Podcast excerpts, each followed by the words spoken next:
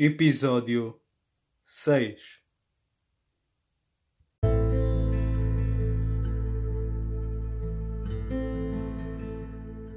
O menino descalço na represa. Eu estava já, quando eu estava aqui, tinha 9 anos, aí assim eu disse, me estava a usar para a cama. Estava para me estar na cama para dormir, dormir no palheiro. Naquilo, eu uma avó dizia assim, ô Manel, que é? Tem de à senha, ligar água para a presa. A água podia pôr uma presa, acaba da presa, a água era por caixinha, depois a presa aguentava com ela toda a noite. E eu pronto, pensei, a é esta. Caramba, então, fazer conta de ir para a cama, já estou lá esse desgraçado, vocês podem ver, descalço como um cão, pia fora, toma, toma com um sachito, tica, tica, tica, tica, tica, tica, a chegava lá, eu depois me devo aqui em cima do balde das presas, ia à procura de água, outras vezes desviava lá das presas, até que chegasse à presa, até chegasse à presa com uma paratinha para que levantava toda a noite.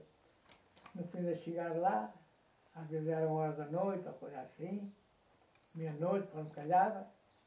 Só o meu pai que olha que a água ficou para pronto, está bem, vai deitar. E eu de manhã levantava-se e ia lá regar. Pronto. Depois saía de arroz, a água saía de arroz lá para, para, para a terra. Afinal, que a minha vida foi assim. Às vezes era, era meia-noite, eu por lá deitava, assentava-me, por exemplo, a água passava aqui num reguito, eu sentava-me aqui, os pés embaixo no rego, e dava-me a dormir. Quando, quando acordava, ah, sentia, sentia quando, a, quando a água chegava aos pés, estava descalço, sentia fresco, acordava, ia mais para baixo, para. A ver se conseguia dormir. Ah, Não, até, até que água chegasse à presa. Se ela chegar à presa, ia para casa e depois o meu pai no dia lá, no outro dia de manhã, ah, pronto, acabou. Sem vida negra. Logo, por sorte, o rap- o rapaz era eu, estava o meu irmão, estava o meu irmão, mas meu irmão já, já não, não sabia, meu irmão já tinha festa de 9 anos. Afinal, as minhas irmãs iam para a cama, o meu pai ia para a cama, a minha mãe ia para a cama, e eu ia para para pisar mato, descalço, à procura de E andava sozinho lá, sozinho, com 9 anos. com 9 anos. A ver? E não havia eletricidade aqui na rua. Da cidade, nem dia, show, Até depois como é que era uma, uma lamparina ou. Ah, era, era a pé, era as coisas. Não tinha, não tinha pilha, não tinha nada.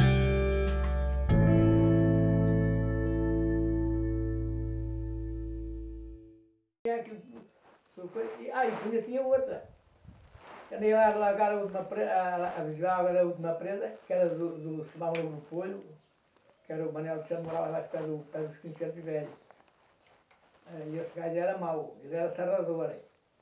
E tinha lá uma ceira rigenga, era presa, e, e naquele tempo era serrar com a serra, puntais, era, era um baixo, cima, em cima da palca, serrar à mão. E o gajo que gajo fazia? Punha lá o- os puntais, o pé da presa, encostado a mexer, mas ele estava ali. Eu para, eu para chegar ao pé da presa, estava escrito aqui, ali aquela presa ali, que demorava meia hora. Aí ele tapava, punha aquelas tábuas. Não, punha, por exemplo, a presa está- é tudo, é tudo com terra, não é? De... É, e o gajo punha lá tojas, Ah, todos. A prova saía por baixo, no cu, no cu da presa, e o gajo que era a mão, era essa Era, ma- era malandro, o homem. picava as mãos, é para largar na a presa, e ele era mau com tudo. Afinal, que chegava lá, o da presa, a primeira chegada da presa, ele, ele, ele matou, matou, um, matou um, um homem e foi, e foi armá-lo o, o badunqueiro, poço são, são os pascoais. O meu lá para morou lá dentro do poço. Que, já ainda foi no meu tempo, ainda foi no tempo do meu país. E não foi preso, não foi nada. Não, Foi preso naquele tempo.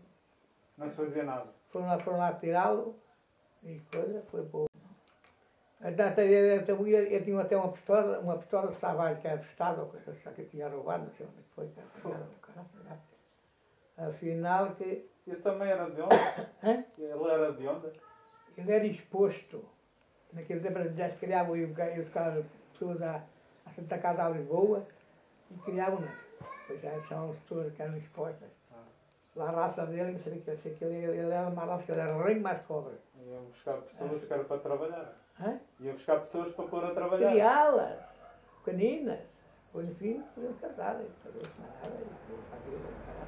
Mas ele vivia cá na moita.